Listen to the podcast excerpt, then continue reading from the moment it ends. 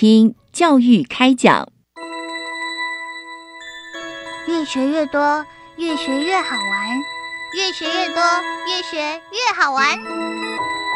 如果教育是春雨，我希望能滋养每一颗种子；如果教育是阳光，我希望能活络伸展每一株幼苗。聆听学子心声，分享教学心得，关怀环境变迁。扩大教育资源的平台，欢迎收听李大华主持的《教育开讲》。教育从倾听开始，一定划得来。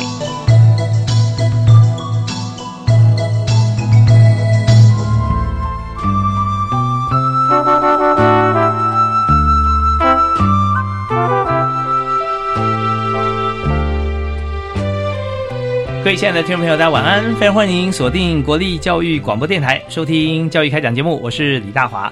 那么今天在节目里面和大家谈的这个教育话题是比较特别一点啊。那当然我们在学校里面都有体育课，可是呢，我们在很多的这个呃体育选手培育的大学里面哈，体大那都有很多专业的课程哈。当然一般课程也有，但是。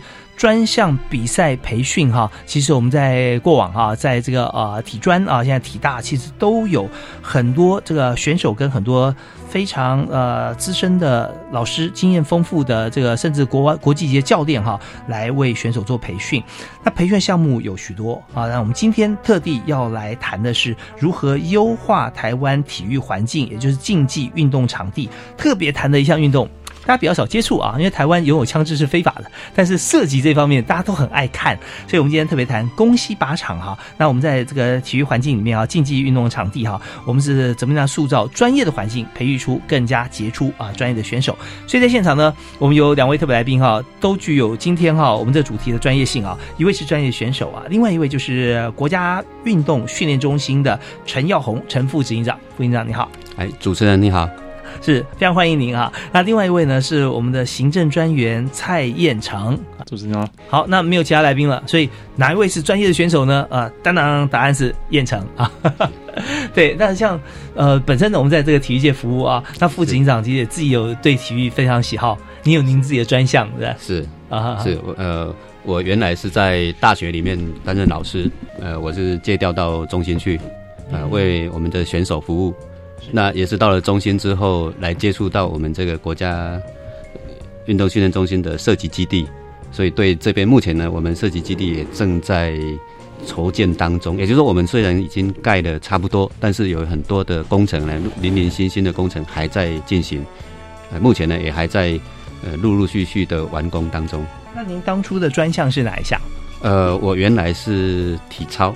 哦，体操哦，是，那就是像鞍马、单单杠、双杠，是吧？对，但是我并不是原来专业的选手，是后来才练的。哇，那更让人这个呃有信心。我也很想学体操，不过以我现在这个年纪啊，我我觉得我当这个欣赏者就好。我们这个年纪都不适合了。喜爱运动哈，又来这个呃专门的这样子的一个机构，也就是国家运动训练中心啊，担任这个副执行长的工作。我觉得这就是专业从角度上面可以来做很多的探讨跟思考。所以常常在业界啊，我在前一集节目还跟大家分享，在业界要当好一个领导者的话哈，他要戴三顶帽子啊，一顶帽子是。就是主管的帽子啊，要规定这个行政的事务时间呐啊作息。第二顶帽子要是老师的帽子，你要教他怎么做，从不会到会，从会到好啊。那第三顶是教练的帽子，那教练要负责什么呢？就是你在旁边，这当局者迷啊，他看不到的一些细微的细节哈，你都可以跟他讲。像举重的时候，你的脚的角度是开一点、关一点多少，设计一定有，对不对？像那个呃，今天我们在场的特别来宾哈。燕城他一定有很多经验可以跟大家分享。涉及你是定向跟呃动态的这个飞靶都是你的专长，飞靶的部分。对，那上了研究所又因为涉及的项目其实蛮广泛的。啊哈。哦，那要再更深入了解涉及的项目呢，也必须亲身下去操练一番。所以你自己有没有最最喜欢的最喜欢的，其实两个项目是不太一样，一动一静。嗯，那最后关头也许都是按下那个扳机，哦，但是就是在瞄准的过程中呢，是还有一些专项它的特性。那两个各有千秋，所以我都蛮喜欢。当然了，有一些这个呃动向的这个基础啊，再去打定向的时候啊，可能也也会多一层的体验。那这细节部分，这个内心戏，我们稍后再访问燕城啊。谢谢。对，那我们今天先来针对我们的这个国家运动训练中心啊，先请这个陈耀宏陈副院长跟我们来谈一下哈。就是呃，以目前来讲，其实，在国家。运动训练中心，我们常会简称左训中心，是因为它在左营，左营在左营哈。那现在我们左营哈这块基地，我们要做好这么多种项目，它本身它地要很大，对吧？够大了啊。是。那我们现在呃可以运用的部分啊，现在应该都都差不多啊。那我们宫西射击基地啊，它的位置啊是在哪里啊？我们射击基地哈是在桃园龟山区。嗯嗯。哦，那桃园龟山区。住址是忠义路三段两百三十一巷二十三弄二十号，有点复杂，有点复杂，对对，感觉起来好像拐弯抹角哦。是，没有错。我们进去的时候确实是拐弯抹角，所以不熟悉的人一时还找不到。哦，是 OK，这是有有点刻意的，不是？因为当时那块地哈是原来是军方的地哦，是那因为我们早期的涉及项目都是。大概都是军方在进行，像我们那个早期一个很有名的射击选手杜台新，嗯嗯，哦，他也是具有军方的背景，哦是，所以他有些项目、有些地方比赛的时候，他虽然选上了，可是他出不去。对，是，所以所以这个因为他是军职嘛，那个时候对，所以在射击方面哈，呃，有军方背景，也就是说我们在在练习的时候，我们因为是在部队里面，所以枪支啦或者说弹药这方面啊，他呃接触第一个接触比较早，第二就是说他练习会比较不受限呐，对，但并不是无限涉及，而是说他比较方便取得一些资源。是，但是刚才副执行长讲到一个重点。那我们在国家方面还是有一些管制啊，有些地区或有些呃，可能人的身份就不便参加比赛就可以出国啊。对，这个蛮可惜的。那基本上到大陆相关地区就不行了。啊，所以在这里呃也没有关系，因为我们不断的会有一些后进培育出来了。那当然有些呃规定各方面也会做一些修调。所以现在呢，在政治不干预这个呃体育的情况底下啊，船员只剩下一些比较特殊的情况有规范，不然其他地方我们都是可以去的。是啊，好，那我们再讲到宫西靶场啊这边。进去啊，我们就想到说，拐弯抹角进去，它旁边都是一些巷弄啊、房屋啊，对不对？对。那什么样地方可以设靶场啊？那以前都是在比较偏僻的地方啊，而且露天的。是。呃，我们学生时候都有设计嘛，啊，户外设计。那现在的靶场的概念是什么？它可以在这么密集的住宅区里面，还有说它的声响、隔音啊这些方面，它都呃是不是考量因素？是。那我们比如说以我们公司设计基地来说，嗯，我们的靶场分为有室内的跟室外的，哦，也有室外，是我们还有做区隔。比如说室内的，我们是先，如果你一进到我们中心的话，我们会先先进到室内的，嗯嗯，啊，室内的靶区，那室内的就不会有噪音的问题，嗯嗯，那室外的话，其实我们就刻意把它隔开，那室外的在那个地方算是比较空旷。嗯，那基本上也不会去干扰，而且呢，它就在高速公路的旁边。嗯嗯嗯嗯嗯，OK。所以在这边呃，有个好处就是它是呃，等于面等于它开阔的地方是像高速公路啊，是高速公路那边，所以它的声响各方面就比较不受干扰。对，OK。那么在选择器，就是说枪支选择的时候啊，呃，是有没有说室外跟室内是不一样？在打靶的时候。它是主要是分为射击的方式不一样。哦，我们室内的有十公尺、二十五公尺、五十公尺的室内靶。嗯嗯。那室外的就是飞靶。哦，飞靶。啊哈，就是定向飞靶、不定向飞靶这一类的。所以那室外飞靶的子弹，大家就在想，那我们比较没有这个经验啊，就想说啊，那我打出去打在空中，那台湾又比较密集，那打打那个方向是在山山上吗？还是说它可有可能会呃打很高，然后自由落体坠下来，然后掉到什么地方？对这个问题，其实我刚去的时候，我也是很有 嗯有很大的疑问啊哈。后来我才了解哦，原来这个弹药呢，它是有有设计，就是这个弹药只能够跑到我们的范围以内，它没有办法射的那么远。哦，OK，所以这跟一般想象的不太一样，是啊，枪支跟它的弹药其实都经过设计过了，是吧？是 OK，好，那这边就是我们刚刚介绍的，就呃，宫西靶场哈，那呃也就是宫西射击基地，简称为公射基地了。是公射基地。那这个位置呢是国内第一座了，符合国际射击运动联盟的标准。对，要符合这个联盟标准哈，是要有什么特别的一些规格吗？呃，它好像一个就是它的把座要够，好、嗯哼哼，再来就是它的以目前国际上的所有运动种类，国际协会它都有一个规范，嗯哼就你必须要要符合规范，它才能够办理正式的比赛。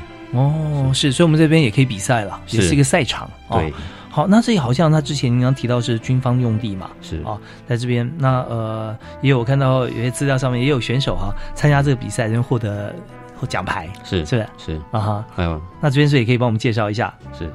我们现在的选手里面，在最近呢、有到嗯德国慕尼黑参加比赛的啊、嗯比如说有各位啊林颖欣，哎，嗯，那他在德国慕尼黑的时候就拿到女子十公尺空气步枪的冠军，这是是我们在台湾在第一面的世界杯金牌。嗯嗯，那另外男子的吕少全，哎，他也拿到了十公尺步枪的铜牌。嗯嗯啊，这是目前我们两位在我们我们中心集训的选手呃嗯嗯。嗯展现出来的成绩。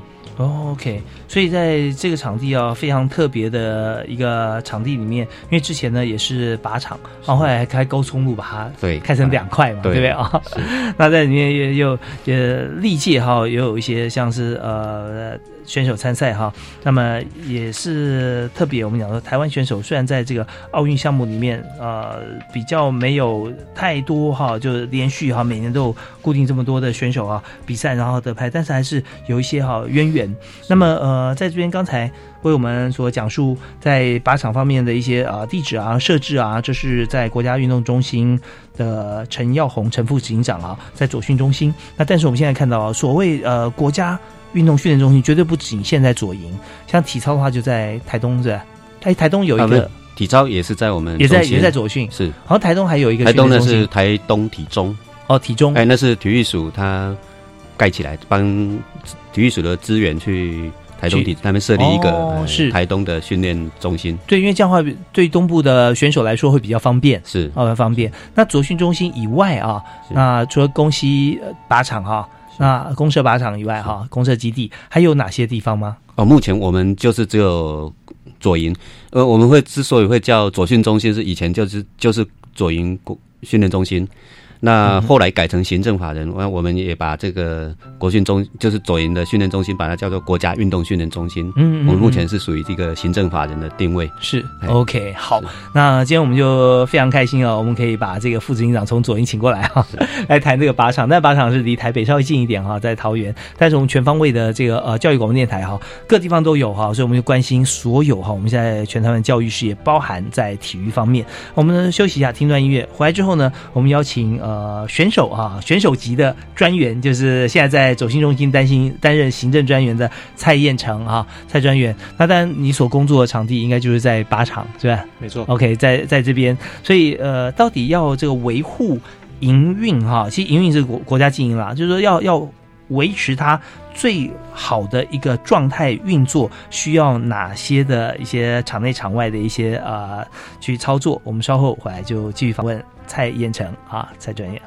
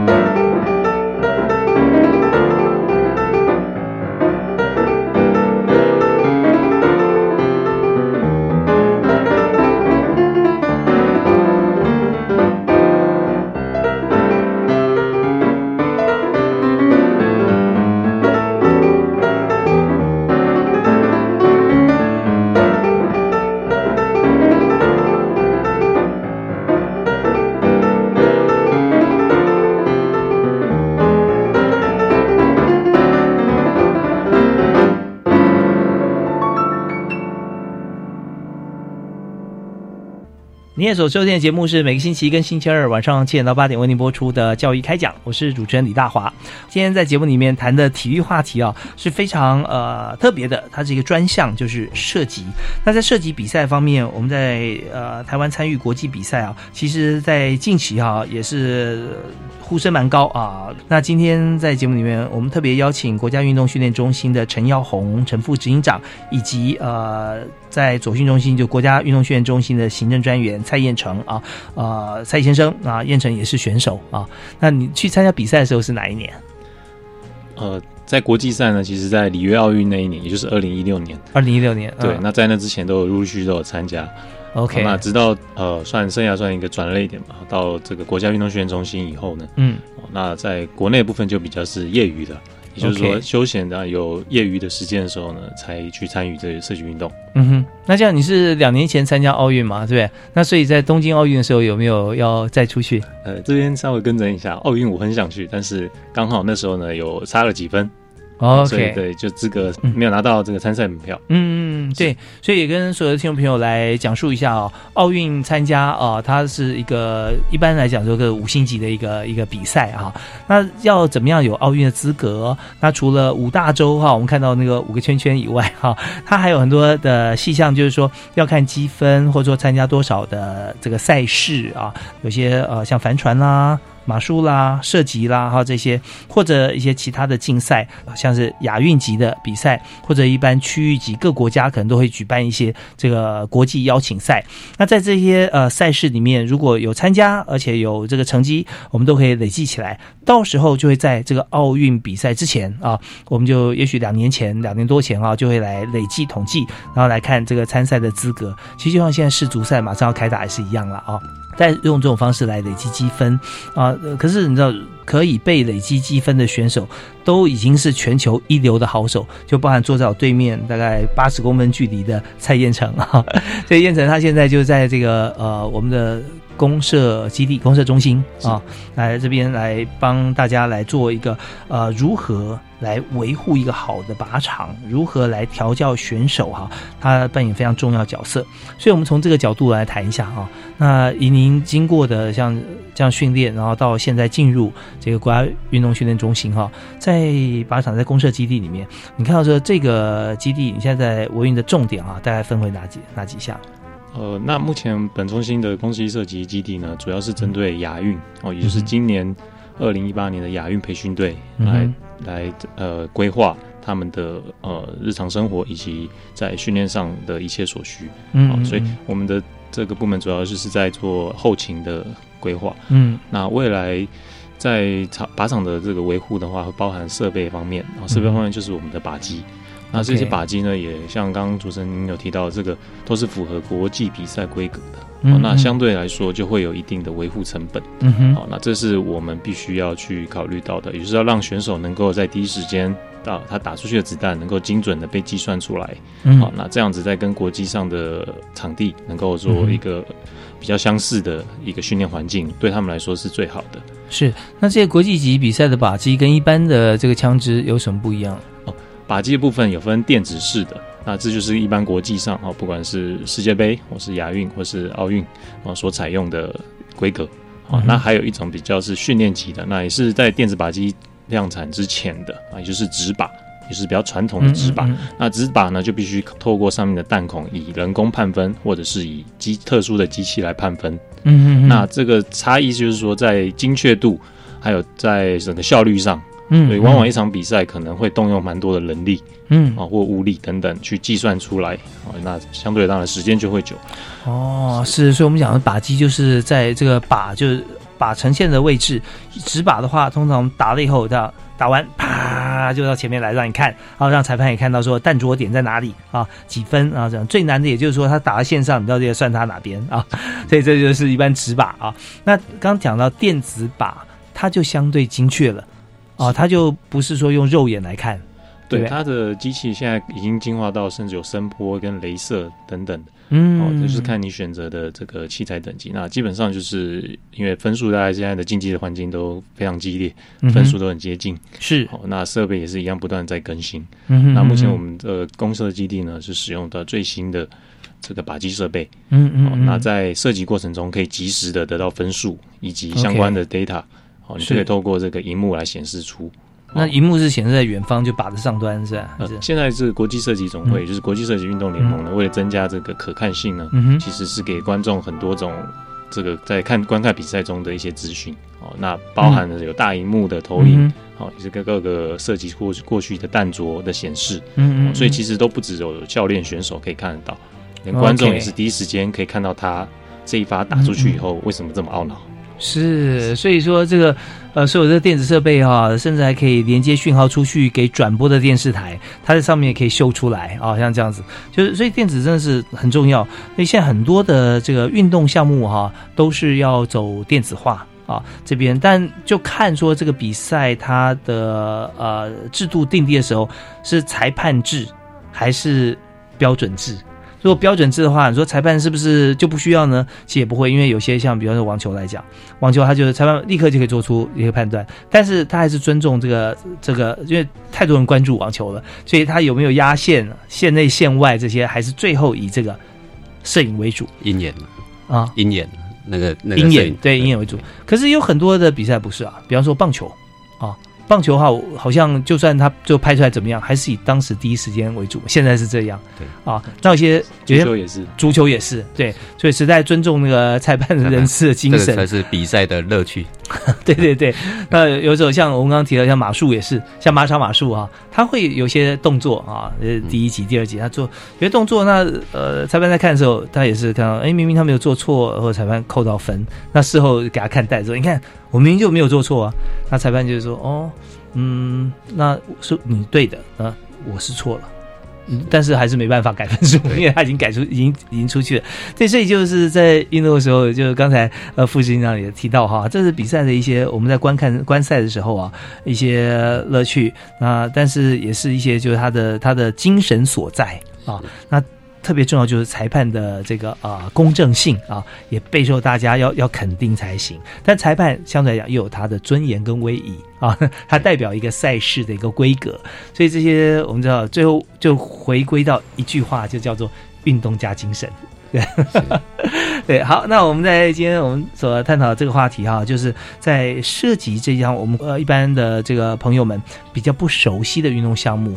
呃，我们来把它弄懂哈，就像很多人一开始不太熟悉美式足球怎么比赛，那我们透过很多解说或多看就知道。我们也鼓励大家多关心设计，多来看设计比赛。好，那我们在这样，我们先休息一下，稍后回来我们继续来访问今天特别来宾啊，这也是我们的选手哈，呃，选手级的专员哦，蔡延成啊，还有我们的这个副执行长哈，陈耀宏陈副执行长，目前都是国家运动训练中心哈，为我们这个啊专责哈为选手来培训的两位重要的人士。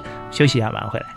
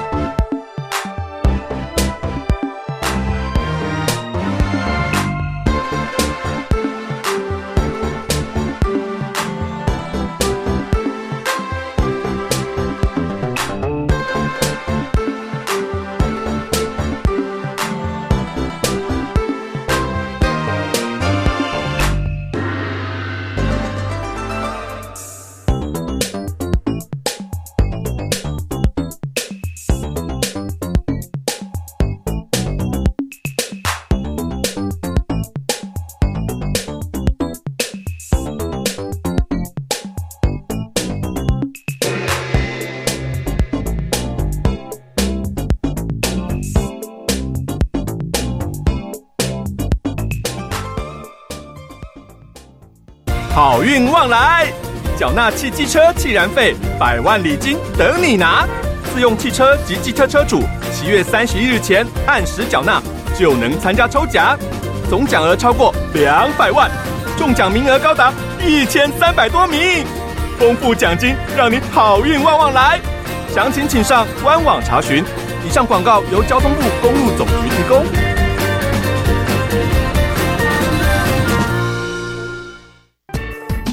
我好喜欢化学哦，希望未来能在化学方面做点对人类有帮助的事。不用等到未来，你现在就可以参加绿色化学创意竞赛，还有机会获奖哦。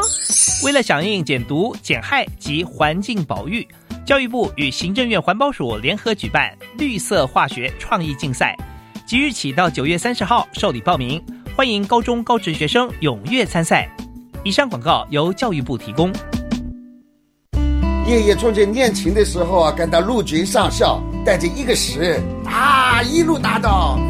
我以前二十三幺啊，你知道吗？追奶奶的人呐，从门口一直排着。第二届德胜影展微电影比赛开始征件喽，邀您录制长辈的浮光掠影、老时光微电影，让精彩的记忆与故事存留在岁月的长河中。请搜寻德胜者教育协会。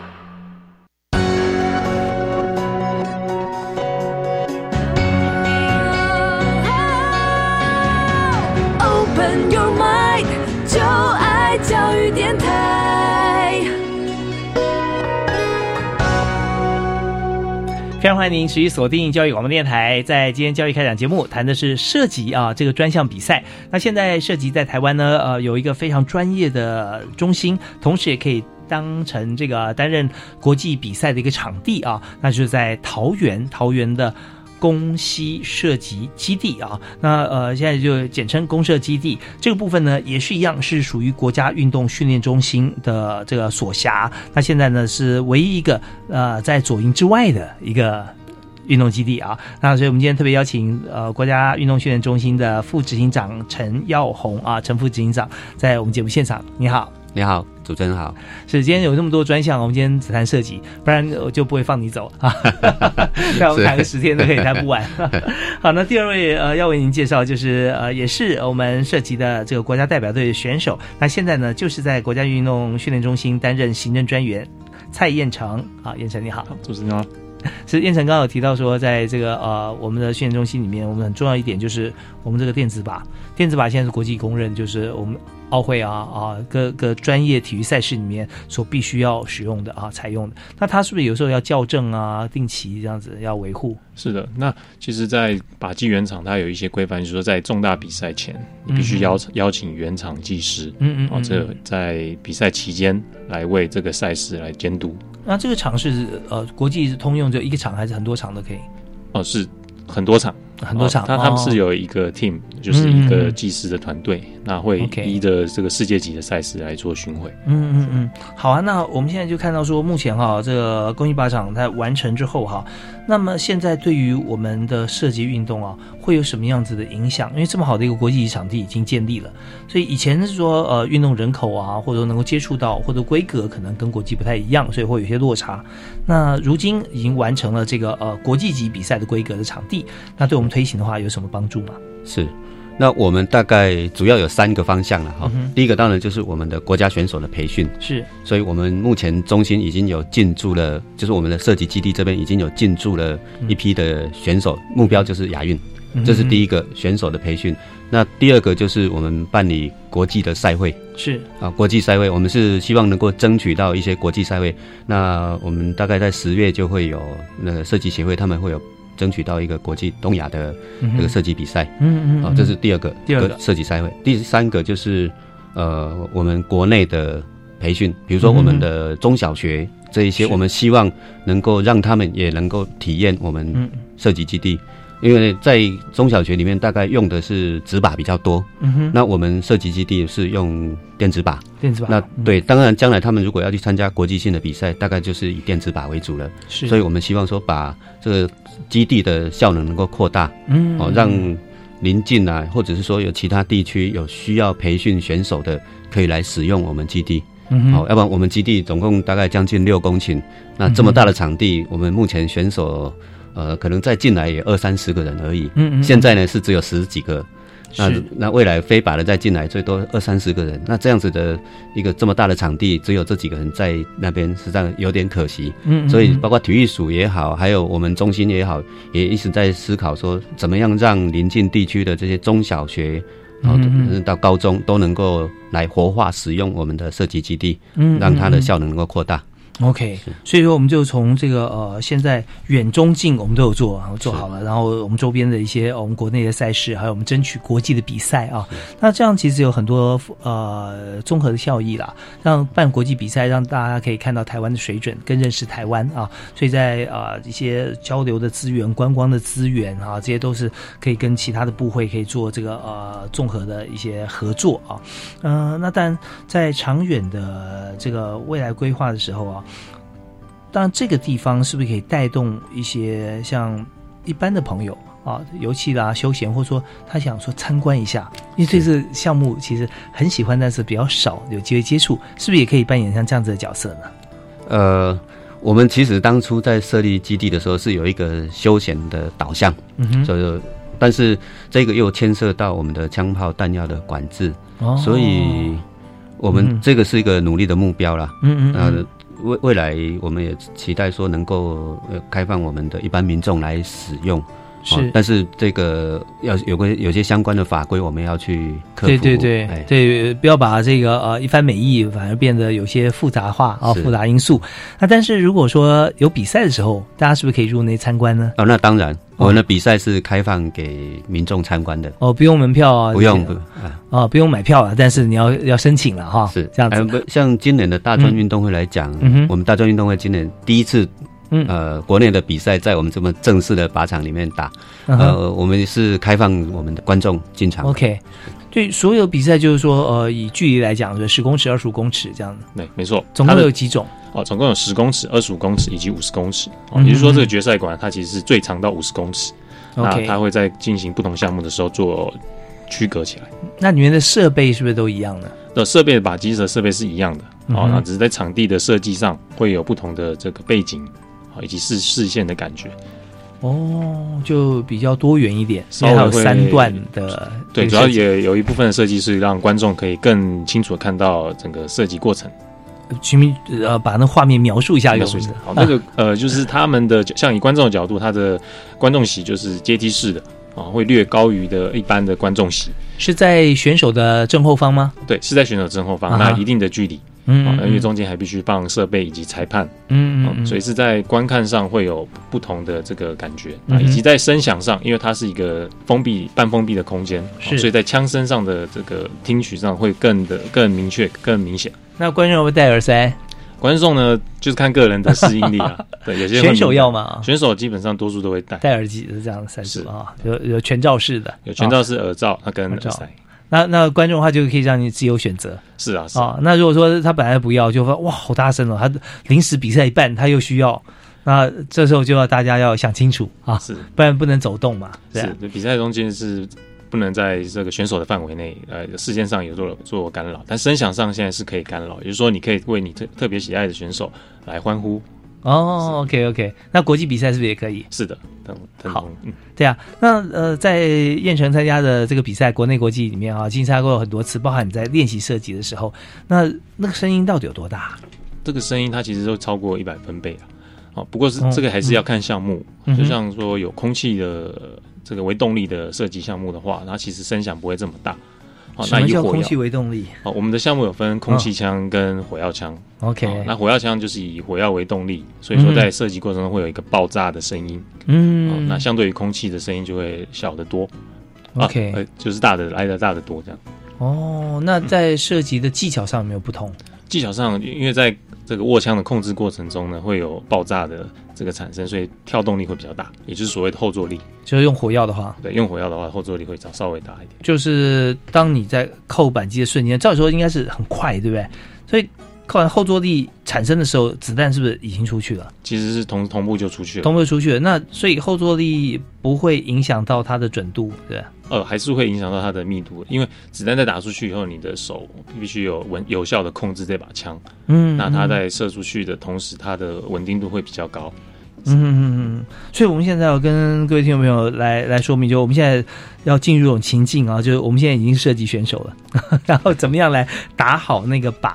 那因为这是极少人有这样子的经验啊，所以我们今天特别邀请这个蔡彦成哈，呃，彦成兄，他现在是在这个呃宫西靶场哈担任行政专员的工作啊。所以我们刚刚讲到，就是说在使用打靶、使用枪械的时候啊，我们第一想知道就是说，他使用的比赛的枪支哈，跟一般的这个枪械是不是一样，同样的规格？有没有特别的一些设计？除了空气。为动力的这个以外，那在这国内的法规的话，其实我们所使用的枪都是受限于这个管制的管制的项目，哦，也就是说它的动力都是有造成一定的破坏力，然后破坏者杀一定的杀伤力。那至于跟一般的枪，假如说是以军用或警用的话，啊，因为射击比赛讲求的是稳定性，所以说它它并不是只要能够激发出去或者是造成一定的伤害而已，它必须讲求的是精度。嗯，所以在经过一发、两发、十发，甚至五十发、一百发的射击，它的枪的稳定性都是相当高。这就是在这个奥运射击它的枪支的器材上的要求。嗯，OK。所以在这个呃比赛过程呃要进行的时候，要枪支要稳定，相对来说，它在之前的一些保养啦、维护啊，还有事前的检查是很重要的。是，没错。那怎么样去检视？就是比方这把枪是我天天在练习的，那这选手是不是要？就要很精确，从哪几个点，就是说他要怎么样检查这枪，那什么时候是需要维护它？还有就是一些枪的准度啊，像我们看就射击的时候啊，我们经验就有准心嘛啊。那在比赛枪支是不是也是一样啊？那呃还有枪是不是每一位选手都有自己的枪支啊？怎么样去？有时候还要调教啊这些，那是怎么样进行？其实枪支的保养很简单，可以用以用车的这种保养来来做规范。也就是说，当你经过一定的发数设计以后，你就要做一些基础保养。到更多的发数要做一些大的保养，例如要拆一些零件下来。好像那个汽车五千公里要保养，你说一万这样的保养一样。这样大家可能呃比较会有观念这样。嗯嗯，OK，好，我们刚才是从一位这个呃枪手，就是我们比赛选手的角度来看，我们现在啊跳脱一下，我们要从这个观众的角度来看，因为每次看这比赛，想说我怎么样看到他说哇很精彩，他哇太棒了，但我看不出来好在哪里，或不好，但很遗憾，哎明明打的很好，为什么说不好哈？那当然比呃以射击来讲，可以从准度来判定，但是以一个观众来看，就是说或者呃怎么样来。判断说这位选手的表现哈，那从哪几个点来看？那除了那我们先讲一个好了，就是十公尺、二十五公尺、五十公尺，哪一种最难呢？呃，各个项目它都有各各个项目的这个挑战。嗯，好，那以空气枪跟火药枪的比较，其实是空气枪是一个比较是入门的。嗯，好，那当你这个项目能够操纵的自如的时候呢，你可以考虑到进阶到相同项目的火药枪项目。哦，所以说在难度的真的要区分起来的话，空气枪会略简单于这个火药枪的项目，二十五公尺及五十公尺。那距离的不同呢，其实又会影响到精度，也就是说越远的，就是说五十公尺的项目呢，在射击过程偏差只要差一点点。就会来的差很多，是是是，对，所以就就爆发力大的后坐力，就让它不准的变数越多的越难啊。那距离越远，那差之毫厘失之千里，没错，更难啊。呃，那呃，以空气枪来讲，它当然是震动会比较少了啊。那还有就是说，呃，二十五公尺、五十公尺，那它都是用手枪吗？是不是？呃，十公尺就包含手枪及步枪，二十五公尺是只有手枪，那五十公尺的话有手枪及步枪。哦，就二十五公尺比较特别啦。啊，那为什么会二十五公尺不射手步枪呢？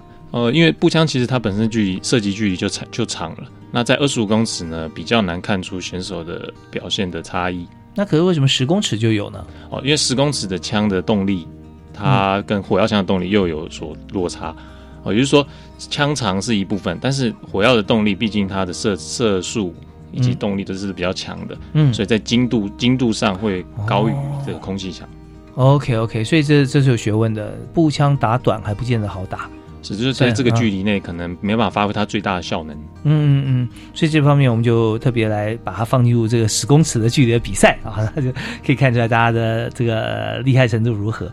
那我们在这边先休息一下，稍后回来呢，我们再继续请教这个蔡彦成啊蔡专员来谈一下哈，就是我们刚刚讲的是定靶定向的靶，还有动动态的。啊，也就飞靶啊这些，那怎么样来打？或者说，也许不是飞在天上啊，它在有哪些像以动态的靶来讲哈？我们有哪几种比赛的方式哈？那也可以跟大家做分享啊。休息一下，马上回来。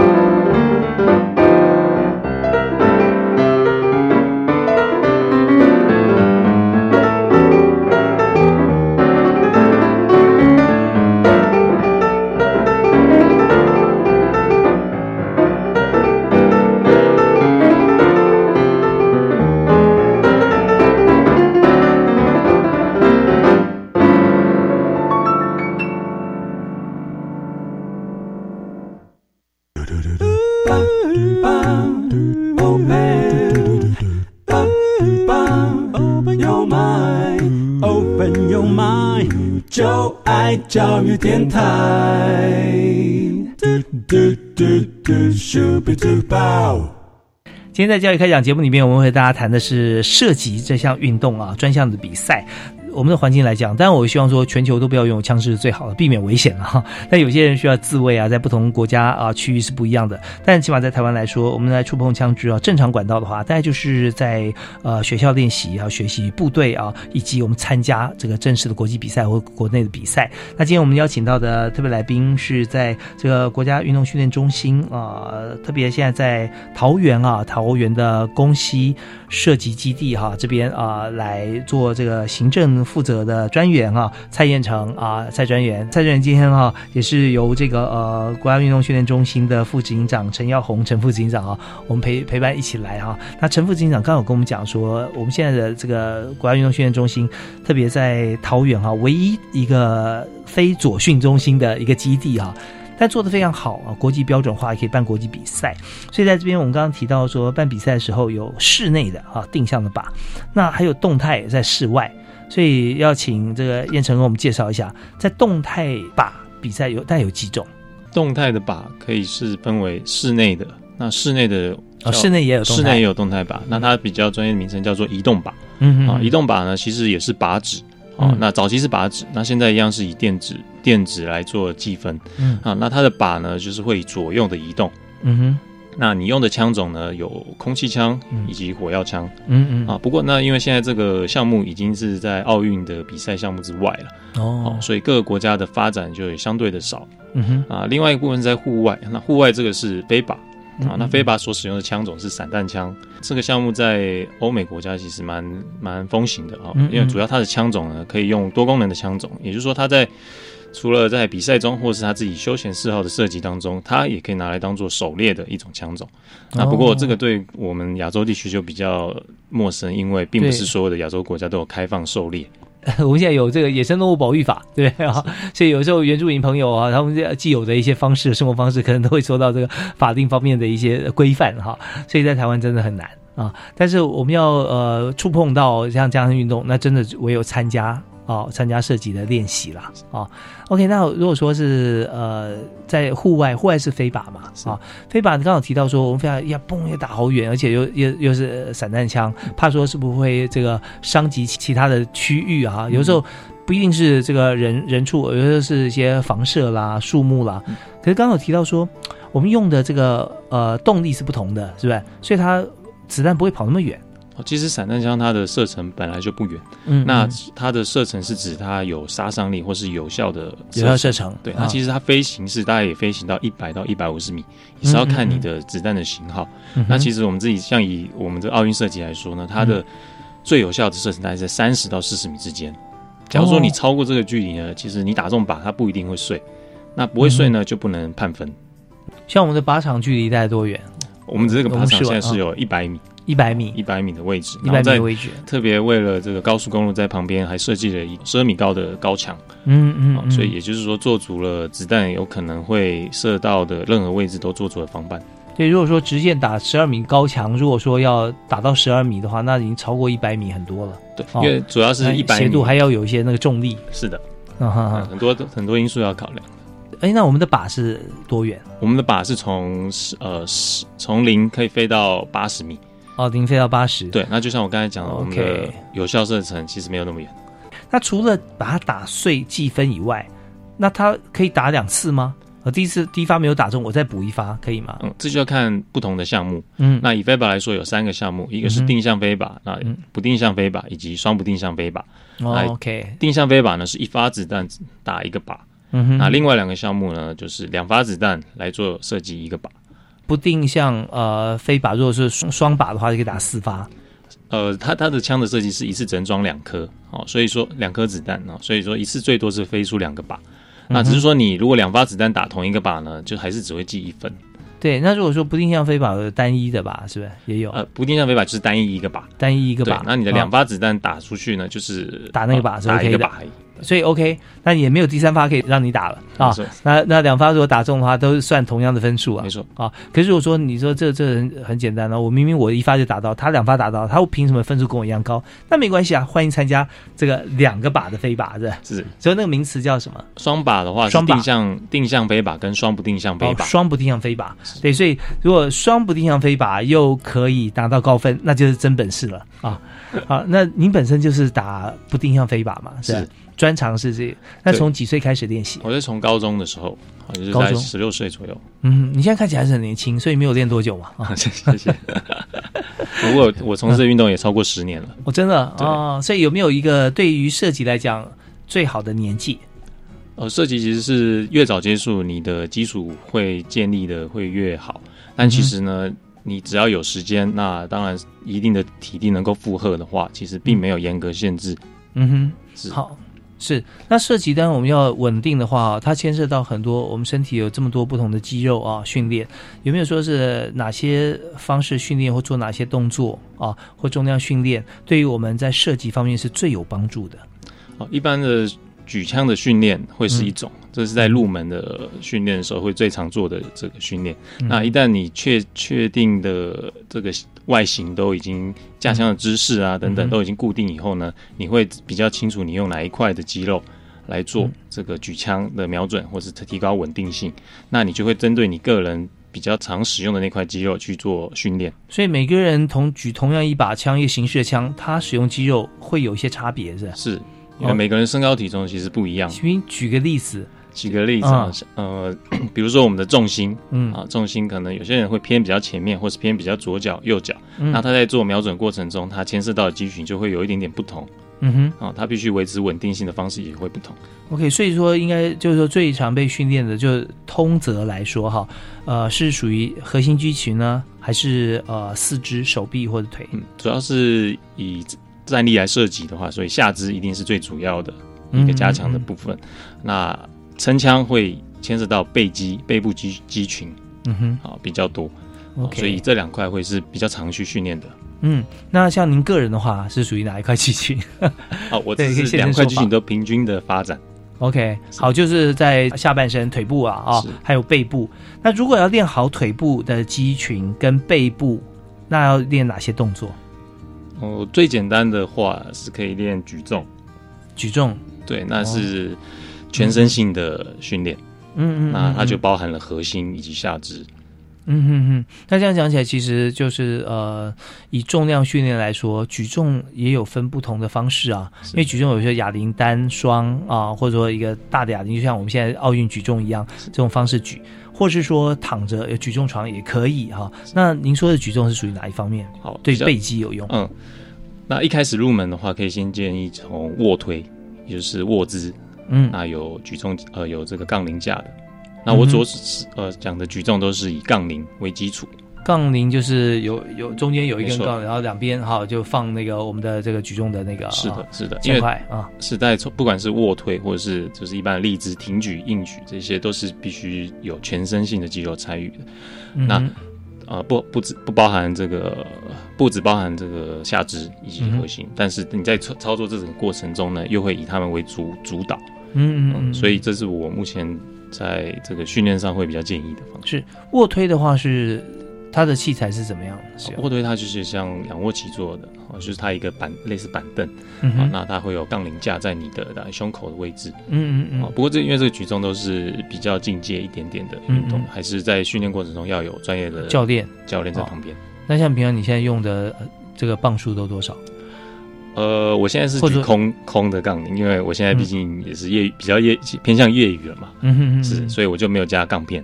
OK，像钢片，像一般练举重，呃，练这个射击的话，哈，是建议他的这个磅数，哈，大概是是怎么样？因为如果说我们是真的要比赛啊，比赛举重的话，当然我们就一直往上加重量，但是我们要维持稳定的话，那它的重量大概是希望调到什么样子的力度是刚刚好？哦，其实这个就是要看各各个选手他的身体组成，好那。有身体呃比较高大的选手呢，他会搭配他的这个体型去由体能训练师来来安排。是好，我们今天问了很多哈，就是从呃选手本身，再到观众的角度，再到我们真的要去练好自己啊，说啊拿枪的姿势姿态的时候啊，呃怎么做？那我们也非常感谢蔡彦成啊，蔡专员他讲的巨细靡遗哈，到到底是这个国手级呃，从他的高度来告诉我们怎么样来欣赏跟培训哈这一项运动。但一切的一切还是希望说能够。让大家呃更加接触国际化的运动赛事，而且让自己的身体越来越健康啊。那同时有机会的话，也欢迎去参观。同时不止的话，可以参与我们的训练。那这些就是说，从越年轻越好。大概呃要接触的话，如果不是有体育相关的学校，那呃要怎么样来接触呢？哦，其实，在公西射击基地以外呢，嗯，像一般的像台北市啊，有三座运动中心，嗯，就包含了射击场。哦，OK，所以你本身以前是不是也是体育相关的系？呃，就就人家十六岁那个时候学校也是跟体育相关吗？没有，那我本身是对设计有兴趣，那想要进一步的来参加训练，那进而都找到了相关的单位，是。是，然后来接触到设计的，自己去找的，是的，哇，真是有志者事竟成。啊！而且这个设计选手都长那么帅嘛，啊。是是是，又年轻，然后身材好，维持最主要定力很好啊，才能够有有定性去去做好这个事情。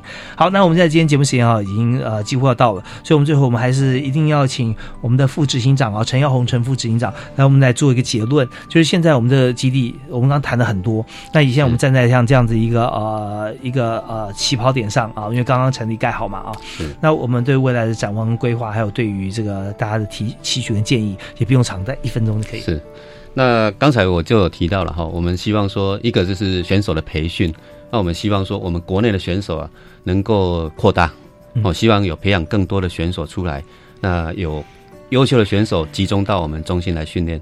另外一个就是我们办理国际赛事跟国内的赛事，我们也期待说我们的赛事借由我们这些国际的赛事来让我们台湾的这个民生呢能够推广出去，让大家知道我们台湾。那国内的赛事，我们也希望能够提供一个优质的环境，尤其是像这个全大运啦、哈全中运，和甚至我们国内的全国运动会，这些我们都希望能够来使用我们的场地，让活化我们的场地。那当然，我我们也就积极的在做这个活化的工作，就是我们希望把这个设计呢能够推广，让更多的人可以来使用。那我们基层从基层开始，我们是希望从小学、中学、高中。这些希望选手能够来熟悉我们国际的场地，未来呢能够为我们台湾争取更好的成绩。嗯，OK，好，那这个呃一连串我们做的这个所有的设施跟我们做政策性的规划，都是希望达到刚才哈呃陈耀宏副警长所提到这些目标。那这些目标其实看起来哈，他。要做起来只是几句话，但是我们是一步一脚印。真正用心去推的时候，我们发觉又面临到很多啊需要去推动的事情。所幸啊，我们有很多朋友可以一起加入，像是燕城啊，现在从选手就加入我们的行政团队。那这时候可以让我们的设计运动以及其他所有的专项啊都能越发展越好。你是一个指标啊，大家在看，你看燕城做这么好，所以很多的体育选手啊都加入我们，呃，也是我们国家体育之福。好，我们再次感谢两位参加我们访问，谢谢，谢谢，谢谢，感谢收听。教育开讲，我们下次再会啊，拜拜。